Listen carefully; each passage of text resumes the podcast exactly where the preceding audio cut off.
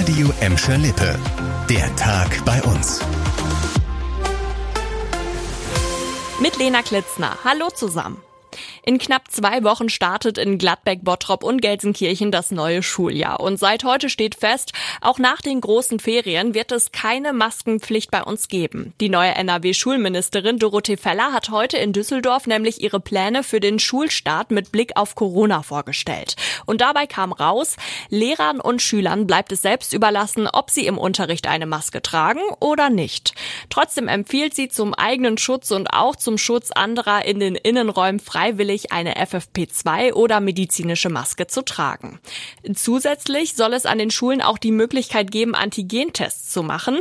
Eine Testpflicht wird es nur dann geben, wenn Schüler Symptome zeigen. Weigern sie sich aber, den Test zu machen, können sie von ihren Lehrern nach Hause geschickt werden, sagte die Schulministerin.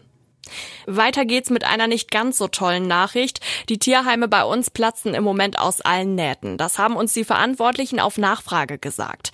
In Bottrop gibt es im Moment sogar einen Aufnahmestopp, weil einfach kein Platz mehr da ist. Alle Pensionsplätze sind belegt. Im Gelsenkirchener Tierheim, das auch für Gladbeck zuständig ist, läuft's noch ein bisschen entspannter.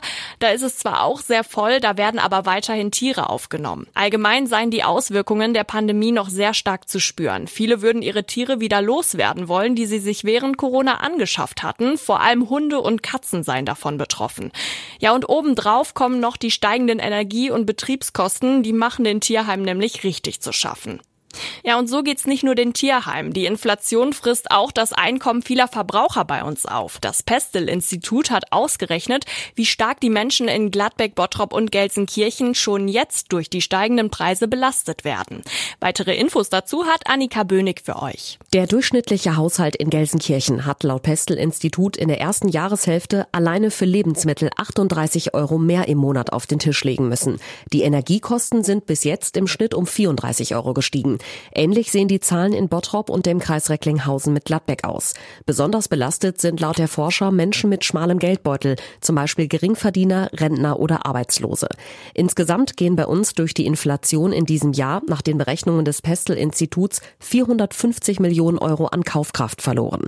Gewerkschaften fordern deshalb, dass die Haushalte stärker entlastet werden. Besser läuft's im Moment für die Haldenwelt in Gladbeck. Die Stadt plant im Moment den weiteren Ausbau. Ausgangspunkt des neuen Erholungs Erholungs- und Freizeitgebiet soll die Mottbruchhalde in Brauk werden und bis zum Start der internationalen Gartenausstellung 2027 soll da noch einiges passieren. Es sind unter anderem ein Teich und eine Baumallee bis zum 88 Meter hohen Haldengipfel geplant. Und eine Übernachtung soll dann auch drin sein, zum Beispiel in Tiny-Häusern. Die Mottbruchhalde soll mit den anderen umliegenden Halden dann später über Fußgänger- und Fahrradbrücken verbunden werden. Aktuell wird auch noch geprüft, ob eine Brücke zwischen den Halden 19 und 22 gebaut werden kann. Da sind eine Mountainbike-Strecke und Kunstinstallationen geplant. Das war der Tag bei uns im Radio und als Podcast. Aktuelle Nachrichten aus Gladbeck, Bottrop und Gelsenkirchen findet ihr jederzeit auf radio und in unserer App.